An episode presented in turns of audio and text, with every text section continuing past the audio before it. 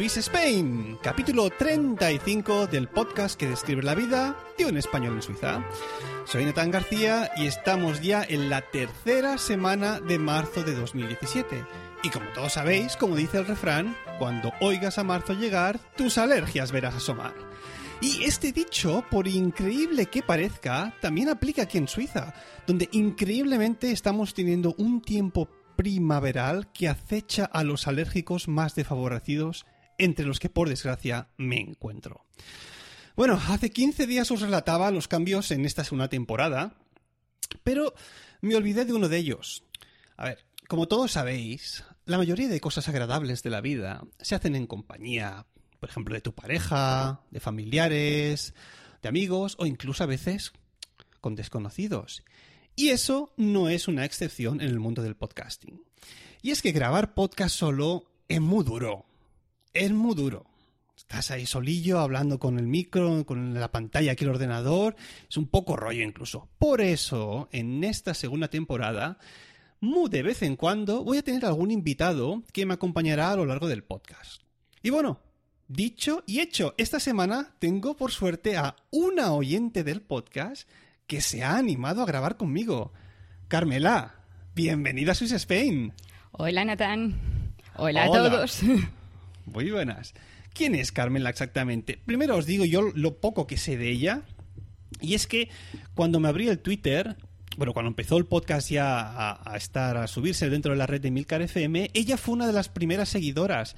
Claro, yo cuando hacía poco que había entrado en Twitter y de golpe veo que me sigue una tal Carmi G en, en, Twitter. Y claro, pues lógico, vas a seguirla también como para agradecerle que, que obviamente te, te, esté siguiendo ahí porque escucha el podcast. Y bueno, entras en su podcast y demás y te das cuenta de que tiene un blog.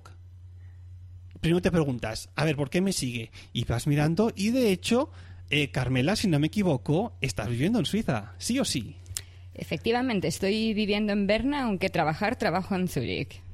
Exacto. Y el, el blog este, que por cierto, se llama ablogios.com, del cual os dejaré eh, un enlace en las notas del programa. Ahí más o menos vas, por decirlo de alguna manera, describiendo un poco también tu vida aquí en Suiza, ¿no? Efectivamente, empecé describiendo mi vida en la carrera, luego mi paso por Madrid y ahora sobre todo eso, las aventuras en Suiza. Vamos, que haces, digamos, lo que yo hago, pero tú en, en, en, un Word, digamos, en un, en un post, en una página web, por decirlo de alguna manera. Efectivamente. Bueno, va, Carmela, yo he dicho un par de cosillas solo, pero ahora preséntate tú. Danos, danos unas, pinceladas, unas pinceladas sobre tu persona. No, no sé, dinos a qué te dedicas o qué te hizo emigrar a Suiza, cuáles son tus alergias o tu número de zapato, qué sé yo. Pues eh, lo que me hizo venirme a Suiza fue el trabajo. Yo estudié en Galicia, luego hice mi tesis en Madrid y al acabar la tesis, como la mayor parte de los científicos españoles, me vi un poco obligada a irme a otro lado. Lo que se llama un cerebro fugado. Sí, pero lo mío fue queriendo. La verdad es que yo ni siquiera me molesté en buscar trabajo en España. Yo sí que quería salir y ver mundo. Y me encantaba Suiza, me encantan las montañas y así que así me vine aquí. Muy bien. Eh, ¿No nos has dicho aún tu número de zapato, un número de pie? Pequeño. Pequeño. ¿38, 37? 39. 39. Mm, 48 aquí.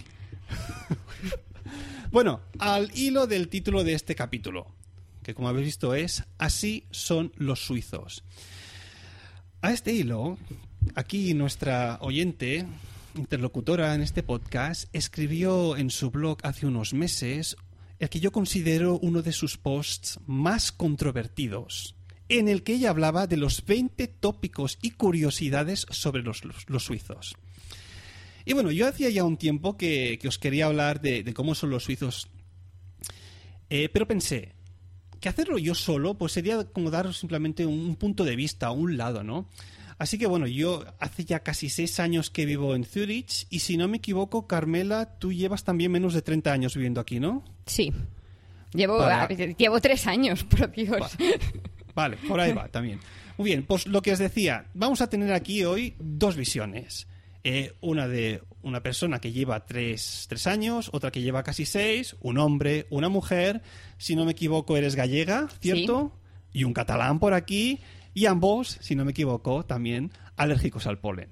Sí. Ahí estamos. Es lo único que compartimos, parece. Eh, por cierto, en las notas del podcast tendréis también el enlace a este post del cual os, os vamos a relatar un poco en este podcast. ¿eh? No hablaremos de todos los puntos porque si no sería esto interminable, pero ahí lo tenéis para echarle un vistazo. Bueno, Carmela, ¿estás preparada? Venga. Para la confrontación, ¿eh? Allí vamos. Empezaremos con el punto número 2. Los suizos están obsesionados con la puntualidad. ¿Tú qué, qué, dirías al respecto? ¿Sí o, o no? ¿Cómo lo ves? En general, sí. Especialmente en el transporte público. Quedar con alguien para tomar un café y llegar cinco minutos tarde es algo horrible. Tienes que avisar siempre, pero con muchísimo tiempo y son incapaces de improvisar. Pero lo de los trenes es lo que a mí me parece alucinante. Esa puntualidad de que no se retrasan nada, ni diez segundos. Y claro, ellos están tan acostumbrados que ves que en una estación los 30 segundos antes de que el tren salga es cuando todo el mundo está corriendo para subirse. Exacto, yo explicaba una vez en un podcast que cuando estudiaba en Barcelona y iba desde Tarragona, pues lo lógico era que el, que el tren llegase siempre tarde y te habías acostumbrado. Y claro, después de años de vivir aquí y de saber que los trenes son casi siempre puntuales, me he pasado al otro extremo. Ahora es lo que dices tú, cuando 30 eh, segundos antes o incluso al minuto que tiene que llegar al tren, si ese no está ahí, es que te pones nervioso, te impacientas. ¿No? Es decir, ¿dónde, pues, ¿dónde está este tren por el que yo he pagado tanta pasta por montarlo? Sí, a mí me pasa, y se ríen mucho mis compañeros de trabajo, que las mañanas que llego a la estación y hay un aviso de que el tren se retrasa tres minutos, yo les empiezo a escribir por WhatsApp de voy a llegar tarde, el tren se retrasa. Dicen, te has convertido ya en Suiza, te estás quejando porque un tren se retrasa tres minutos. Exacto, lo que hay es una locura que es algo perfectamente normal. Y es que si lo pensamos bien, es lo lógico. Tú has pagado una pasta para que el tren llegue a su hora y llegue también a su destino a la hora que está acordada, ¿no? Eso sería lo normal. Es perfectamente normal, pero en España no estamos acostumbrados a esa puntualidad. Por desgracia, por desgracia es así. Y cierto lo que dices también, cuando has quedado a alguien a una hora, hay que estar allí puntual. Y si no, pues le avisas, porque el tiempo valioso para ti también lo es para la otra persona, ¿no? Teóricamente. Efectivamente. Venga, vale. Ahí en el primer punto estamos de acuerdo. Vamos con otro. Los suizos y el dinero. Em, ¿Cómo lo vemos esto? Porque tú escribías aquí en tu post que en contra de lo que mucha gente piensa, eh, la vida en Suiza es normal. Igual por las calles ves coches más caros, pero la mayoría del parque automovilístico es más viejo que la media española.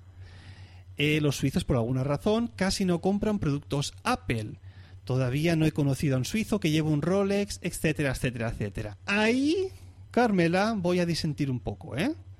Primero, el parque automovilístico aquí en Suiza, por lo que leí hace un tiempo en el, periódico, tiene una edad de unos 7-8 años. Es decir, es un poco complicado ver coches de más de 10 años de antigüedad. Obviamente, si te mueves un poco por los pueblos de la periferia... Eso te iba a decir, eso depende mucho. En las ciudades sí se ve mucho coche nuevo, pero incluso en Berna, comparado con Zurich, los coches que ves por las calles son muchísimo más viejos. sí, sí, Ahí sí, sí noto mucho la diferencia entre, entre Zurich y Berna. Quizás también porque el cantón de Zurich sea un poco más rico que el, de Berna. Bastante más. Bastante más. No lo quería decir así, pero bueno.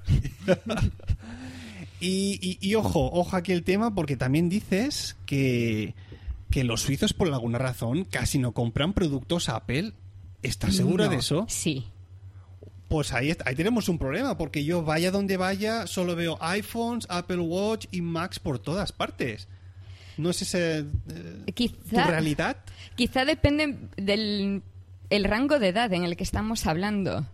Porque yo me rodeo mucho de estudiantes universitarios y me llama mucho la atención que es casi 100% Android. Curioso. ¿Y en, y en cuanto al tema de, ordenadores, van con PCs o con Macs?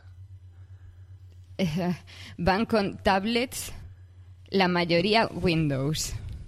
Curioso, curioso, porque yo cuando... No, no llevan ordenador, no hay casi portátiles. Casi todo el mundo tiene em, tablets y siempre con Windows. Curioso. Y en, bueno, tú aquí no has estudiado en Suiza, creo, ¿no? Estudiaste más en España todo, pero alguna vez que hayas ido a alguna universidad, la mayoría de ordenadores que tienen allí suelen ser Macs, ¿no? ¿O me equivoco? Te puedo, a ver, para empezar, las clases, la forma de, de estar en las aulas es mucho más analógica de lo que lo es en estos momentos en España. Yo en España, los últimos años que estaba más en el entorno universitario allí, estaba mucho más acostumbrada a que todo el mundo usaba un PowerPoint para dar clase. En Suiza, por absurdo que parezca, se tira todavía mucho de transparencias. Curioso. Aunque los alumnos sí utilizan eh, ordenadores para copiar sus apuntes. En, Pues debe- en cambio, en los departamentos sí, en los departamentos ahí la cosa cambia y te puedo, para ejemplo, el mío, el 80% de los ordenadores que tenemos son Windows. Yo soy la rarita que ha pedido un Apple. ¿No tendrá algo que ver quizás con los programas que utilizáis vosotros en, en vuestro laboratorio? Em, no necesariamente, No, no a ver, si hay cierta tendencia a tener el software unificado en un servidor común, entonces facilita si la mayor parte de los usuarios son de Windows comprar la licencia para eso. Y realmente somos bastante molestos los que estamos utilizando Macs. Curioso. Pues esto debe tener mucho que ver con lo que decía a veces Emilcar, con lo de la ceguera del analista, porque yo desde que llegué a Suiza lo único que he visto por todas partes han sido Macs, iMacs y iPhone. De hecho, en la escuela donde estuve estudiando mi último año de, carrera, que es la ZHTK, la Zürcher Hochschule der Künste o la, o- o la Escuela de las Artes de Suiza, em, se hizo nueva, donde se aglutinaban un montón de, de especialidades y se montaron ahí, creo que llegué a contar hasta 8 salas con 22 Mac Pros por, por sala. Es decir, Max Pro, cuidado, ¿eh? La papelería negra, la papelera negra, no iMac, sino la papelera. Estamos hablando de 6 salas, 6 o 8, no me acuerdo, con 22. Es decir, una pasada de pasta que se dejaron ahí. Increíble. Después también, dentro de la universidad había, no te lo pierdas, una, un Apple Reseller donde podías comprar, eh, al ser estudiante, pues el material de Apple a un precio más, más económico también. Decir, una locura. En la, en la universidad donde estudié al principio del todo, también las aulas de ordenadores había únicamente iMac. Es decir, todo lo contrario de lo que yo había vivido en, en, en España. Pues, Pero bueno, debes... Dime. Eh, te puedo asegurar que la Universidad de Zurich es el polo opuesto. Y Curioso. los ordenadores son muy viejos. Curioso. Incluso te diría, en el colegio donde doy clases, el aula de informática hay 24 iMacs. Perdón, hay dos salas con de informática, las dos con 22 o 24 iMacs, es decir, una pasada. Ojalá aprendiesen los de mi departamento de eso.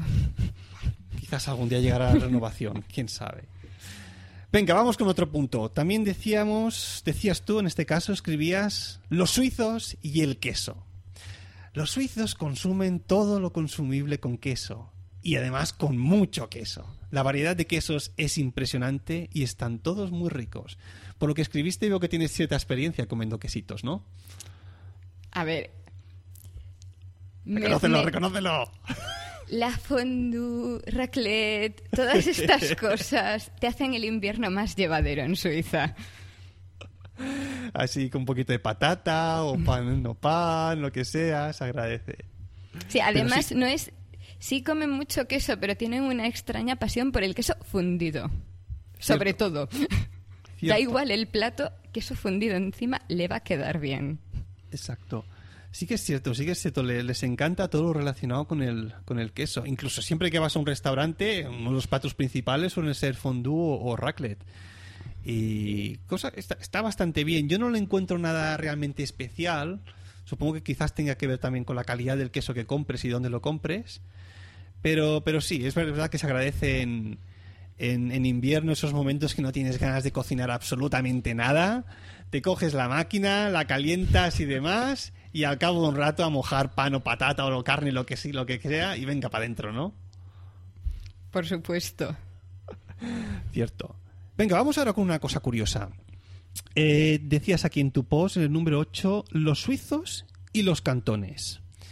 Eh, y escribías, em, Suiza es un estado federal y cada cantón tiene todo transferido. Hagas lo que hagas, las leyes variarán en cada cantón. Si te mudas de cantón, hasta tienes que rematricular tu coche. Pese a ello, no se matan. Es cierto. Es inexplicable.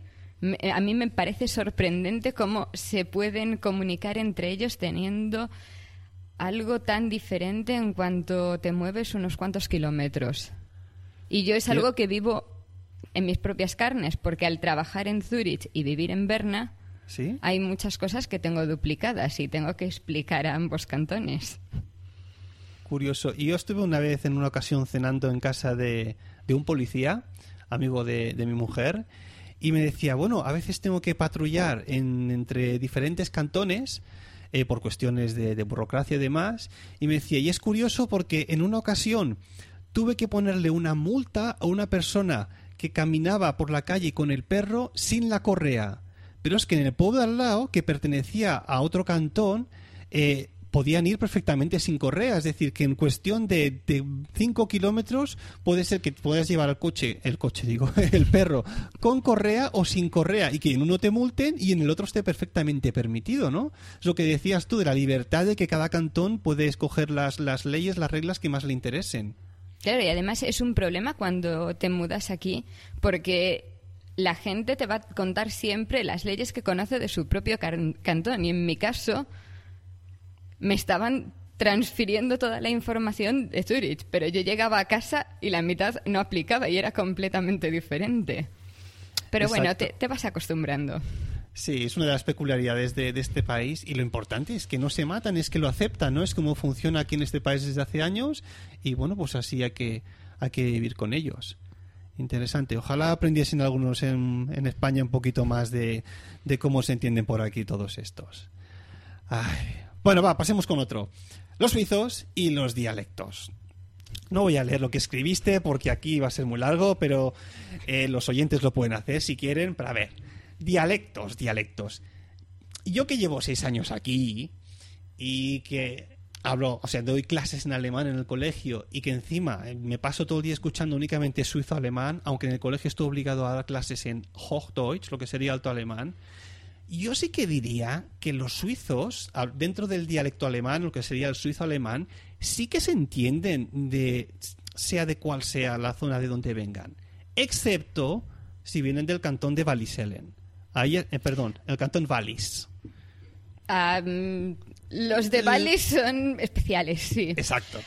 Pero um, después depende. Si son relativamente lejanos, los polos más opuestos también tienen problemas. Nosotros en el laboratorio tenemos a una chica justo de Berna uh -huh. y cuando habla um, su dialecto, el resto tienen muchísimos problemas. O sea, entienden lo que ella está diciendo, pero notas que tienen que hacer un esfuerzo especial, que no, no les suena na natural, como para nosotros podría ser escuchar a un español de la otra punta de España. No es esa clase de diferencia. Y probablemente es más difícil que cuando nosotros escuchamos a lo mejor a un argentino o un mexicano. Sí, esa es sí, la impresión sí. que me da a mí, que pueden entenderlo, pero se les hace muy extraño y difícil. Sí, bueno, eso quizás algún día tendría que, tener, tendría que traer aquí al podcast a alguna suiza que nos explicase un poco más. Pero, pero sí es curioso. Yo después de tantos años empiezo ya a discernir un poco entre los acentos, por ejemplo, de Basel, St. Gallen, Zurich y lo que sería más el, sur, de los, cantones del sur alemanes pero me, me, queda conocer aún algún suizo de, de, la zona de Wallis, del cantón de Wallis, porque lo que he oído por todos los suizos es que realmente es casi un dialecto de otro mundo. Y sería, sería curioso. Nosotros tenemos a una en el laboratorio y te serio? puedo decir que no se le entiende nada. O sea, no es que yo no sea capaz de entenderle nada, es que los eh, suizos que hay en el laboratorio no entienden. La chica tiene que cambiar siempre al estándar para poder comunicarse con ellos. Qué fuerte, qué fuerte. Lo que sí sé en cuestión de, de, dialectos, y esto sí que me lo han comentado algunos suizos, es que en, la, en los cantones donde se habla el romanche, otro de los idiomas uh -huh. oficiales aquí en Suiza, ya sí que eso es más, más usual, que según las aldeas entre ellos se entiendan mucho menos. Eso ya sí que con el romanche ya sí que pasa más. Con el suizo alemán ya creo que va por, por otro... La risa va por barrios también en ese aspecto. De acuerdo. Un tema interesantísimo, los suizos y el nivel de ruido. Oye, dime si tengo razón o no. ¿A qué es un lujo aquí viajar en tren, por ejemplo? Yo que tengo que coger normalmente el tren a las 6 de la mañana, no te imaginas lo que agradezco no tener a un montón de gente gritando, escuchar las conversaciones de todos. Es, es perfecto. Todo el mundo calladito, con su libro, con sus auriculares, ¿no? Durmiendo, trabajando en el ordenador. Pero es que incluso el, el, vagón familiar, el que suele ser el último en los trenes de larga distancia, que, está, que tiene un parque infantil dentro, no se oye prácticamente ningún ruido allí. Si el tren está lleno y te vas para allí, estás perfectamente tranquilo. Sí, sí. Incluso algunas veces yo que he tenido que viajar en hora punta, bueno, supongo que tú también volviendo a casa después del trabajo, eh, aunque esté a veces el, tren, el vagón lleno, es que apenas se oye nada. A no ser que haya alguien hablando con teléfono, por teléfono un poco más alto, pero es que es increíble. Dime, dime. Hay una excepción, los militares. Oh, es cierto. cierto. Cuando te encuentras, eh, a mí me pasa mucho los viernes por la tarde, cuando vuelven a casa con el permiso, de fin de semana y hay un grupo de 10 militares, ahí ese vagón está perdido. Sí, el nivel de ruido sube a niveles que incluso en España serían altísimos. Cierto, vienen de otro mundo estos. Sí, sí, cierto. O también alguna vez he vivido el hecho de, cuando vienen de ver algún partido de, hockey y después se vuelven, el fin, de semana se vuelve a meter en el tren para ir a casa. Si han ganado ya es un festival allá, todo el mundo con sus gorritos y sus bufandas y demás, y la lían. Pero bueno, hasta, hasta cierto punto se entiende, ¿no? Pero es que ni siquiera cuando vuelven de fiesta. Yo, mm, si me quedo en Zurich hasta un poco tarde, y cojo el último tren que vuelve hacia Berna, claro, estás rodeado de un montón de gente borracha. Y ni siquiera estando borrachos montan escándalo en el tren. Es alucinante el respeto por, por, la otra persona en lo que es el tren y, en otros lugares incluso es increíble en este país y es algo de agradecer muy mucho cuando estás aquí. Y a lo que te acostumbras muy rápido, ¿eh? a la que vuelves a España, seguro que te ha pasado volver a España, coger el transporte público y decir, bueno, sé que estoy en España porque es que oigo a la gente hablar pero a bozarrones casi. Tela. Vale, vamos con un tema que también me parece interesante. Los suizos y los impuestos. ¿Cómo son los suizos al respecto de los impuestos? Carmela. Complicados, muy complicados. sí, pero lo más curioso del caso, y no sé si tienes tú la misma impresión, es que aquí todo el mundo paga sus impuestos. Todo el mundo suizo, dices. Exacto, exacto, exacto. es decir, la conciencia de que si pagamos nuestros impuestos, pues con ese dinero la ciudad o el cantón hará algo mejor para nuestro futuro, las calles, el mantenimiento, sea lo que sea. Es decir, que hay la conciencia de que, claro, yo pago para que después toda este, esta calidad de vida que hay eh, en este país pues se pueda seguir manteniendo. Y hasta cierto punto creo que, aunque te quisten más de un 20-25% del sueldo bruto que te llega, la gente lo paga quizás un poco entre comillas, encantado, ¿no? Porque saben que ese dinero se destina después al bienestar común. A ver, tampoco creo que sean tantos impuestos. Si lo piensas respecto al sueldo que es, no es tantísimo. Para mí el problema son todos esos pequeños impuestos que pagas de otra forma y que tienes que ocuparte de, de asegurarte de pagarlos. No sé, a ver. por ejemplo? El impuesto de basuras lo tienes que pagar sí o sí, porque si no, no tienes bolsa en la que tirar la basura. Es cierto, es cierto. Según la zona funciona con una, con una bolsa que tienes que comprar especial o en algunas otras con una pegatina que también cuesta una pasta. Sí, sí, cierto. Pero, por ejemplo, el Bilag, hay mucha gente que no lo paga, muchísimos extranjeros que no lo pagan. Y ahí entra la picaresca, que para nosotros sería lo normal. Mientras no vengan a pedírmelo, yo no pago. Exacto, el VIRA, para los que no lo sepáis, es, si no me equivoco, un impuesto que se paga para mantener todo lo que sería la televisión pública y radio pública. como, por decir, tú tienes acceso a todo esto que es gratuito, pero necesitas pagar un impuesto anual para que todo esto se pueda seguir manteniendo de alguna manera. Un impuesto que son unos 430 euros anuales. Exacto, que no un moco de pavo, que es pasta, ¿eh? Es pasta. Y bueno, es lo que decías tú, Carmela, ahí está la picaresca para donde mucha gente dice, no, que yo no tengo televisión en casa, no tengo radio tampoco. No tengo conexión a internet en casa. Nada, nada, nada. Vivo en el paleolítico, ¿sabes?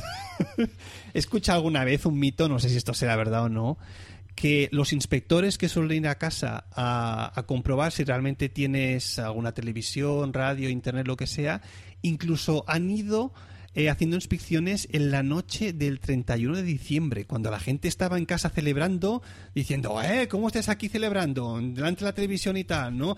¿Ves cómo tenías televisión? Venga a pagar, cago la leche. Eso no lo sé, pero lo que a mí me han contado es que llevan registro de la gente que compra teles. Si lo compras en alguna de las tiendas grandes. Sí. Y sobre todo si pides que te lleven la tele a casa, que al día siguiente aparecen. Hostia, qué fuerte, qué fuerte. Con tal de recaudar. Con tal- Lo curioso es que al final, eh, y más en esta época que estamos viviendo de, streaming de internet, ¿no? Cada vez supongo que esto se irá perdiendo, perdiendo, porque quizás estamos aquí otra vez en la ceguera de, de- de los analistas, pero yo es que apenas veo la televisión suiza teniendo hoy en día Netflix, HBO y estas cosas. Y la radio ya ni mucho menos. Yo no tengo una tele en mi casa, me lo vas a decir a mí. Tela, tela en el mundo en el que vivimos. Venga, va, un, un- no, ¿qué? los dos últimos, dos últimos, va, rapidillo. ¿Cómo son los suizos con el dinero? Y aquí voy a leer lo que escribiste porque es cortito y me parece interesante. Los suizos no hablan de dinero. Nunca. Jamás. Es todo lugar a situaciones absurdas como que no te digan cuál va a ser su sueldo. O, el tuyo, o tu sueldo, obviamente. Eh, tú ganas lo que debes ganar para el puesto en el que estás. Y algo cuesta lo que debe costar en relación a su calidad. Curioso esto, ¿no? Pero es cierto. Es cierto, es totalmente cierto, lo suscribo. Es así, es así. De hecho, mira, en los casi seis años que llevo aquí en Suiza, em, solo he hablado de dinero con un suizo en una ocasión.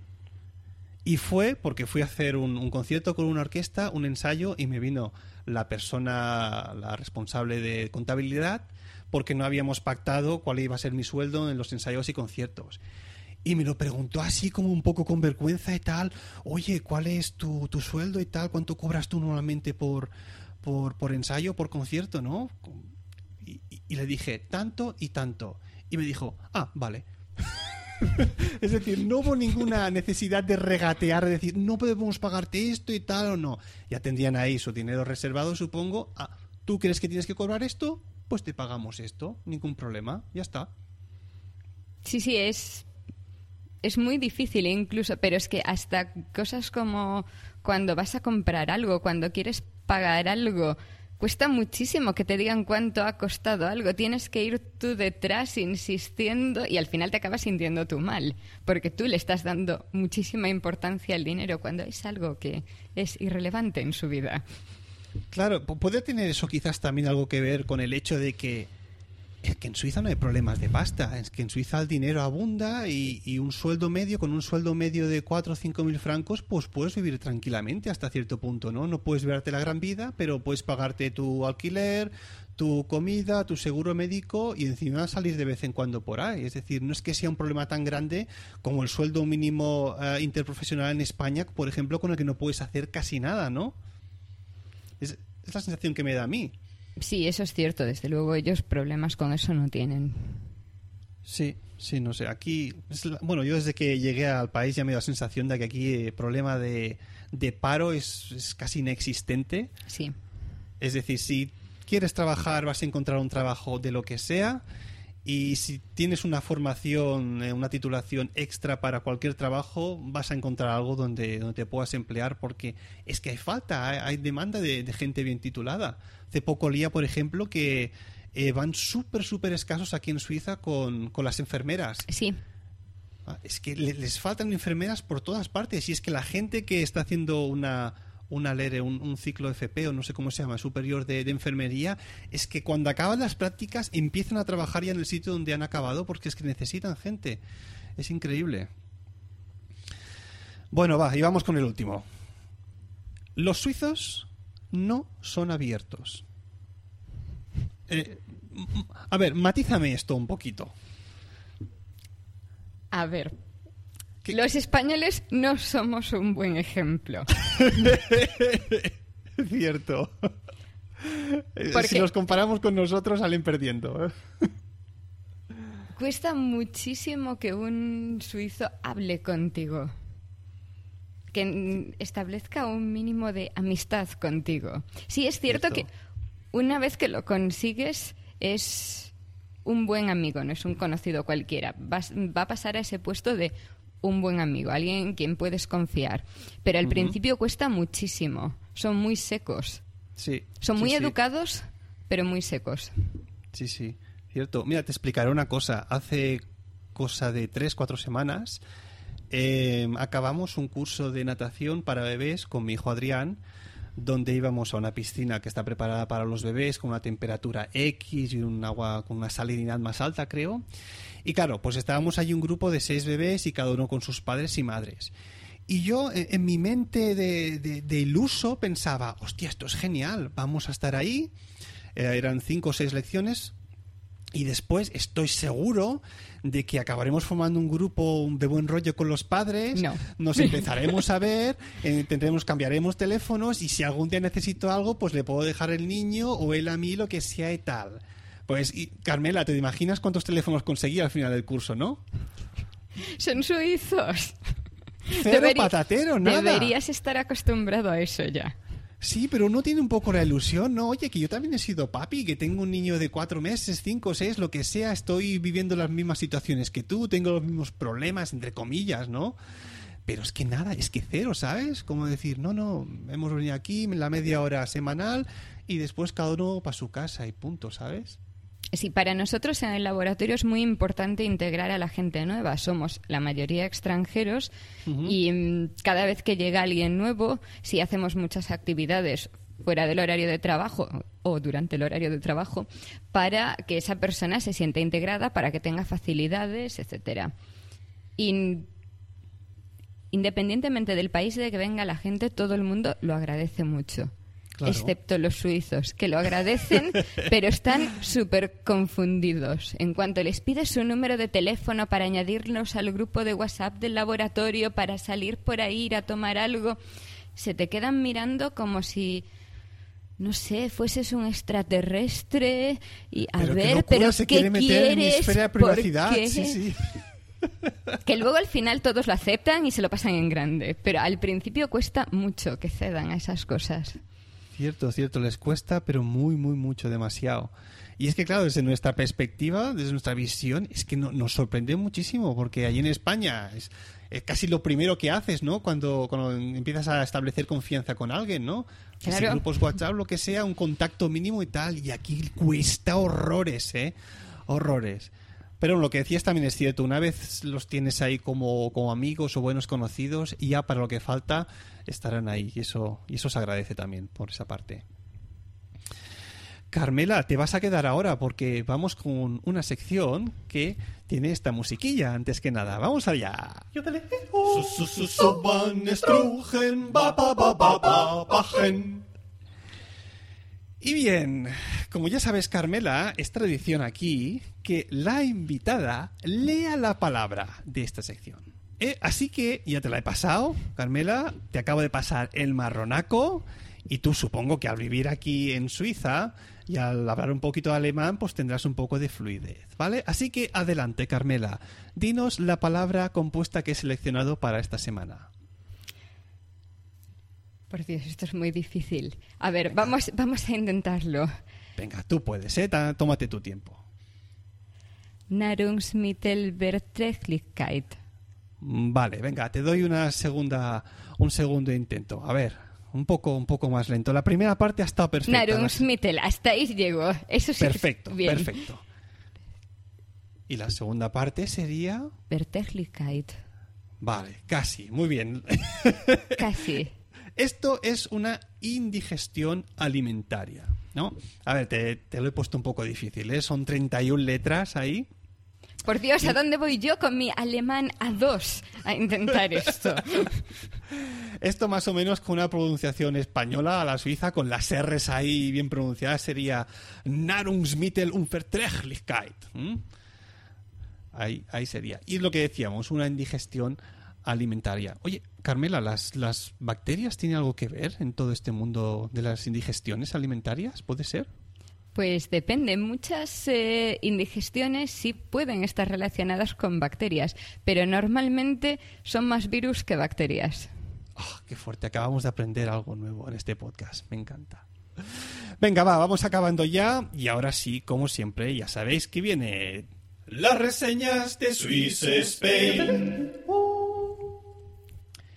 Y esta semana, pues tengo una sola reseña eh, que ha sido la de Juanlo85, que la titulaba Buen podcast y siempre muy clarito. Me daba también cinco estrellas, de las que estoy muy agradecido, y me escribía, este loco podcaster explica desde su opinión cómo es la vida en Suiza. Muy entretenido, aclarando todos los puntos y siempre con un toque de humor, y entre paréntesis, que nunca falte recomendable 100%.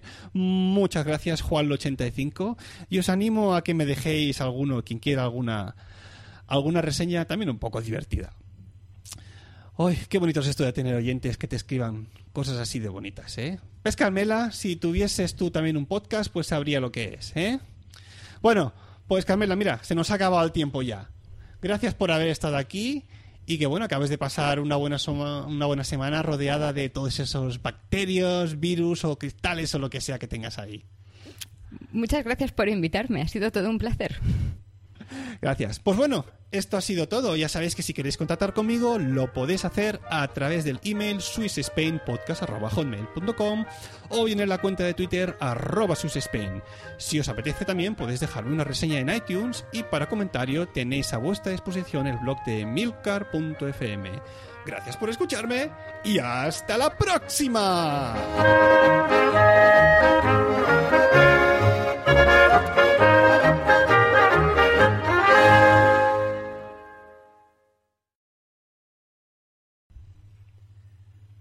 Eh, oye, Carmela, esto de hablar se te da bien, ¿eh?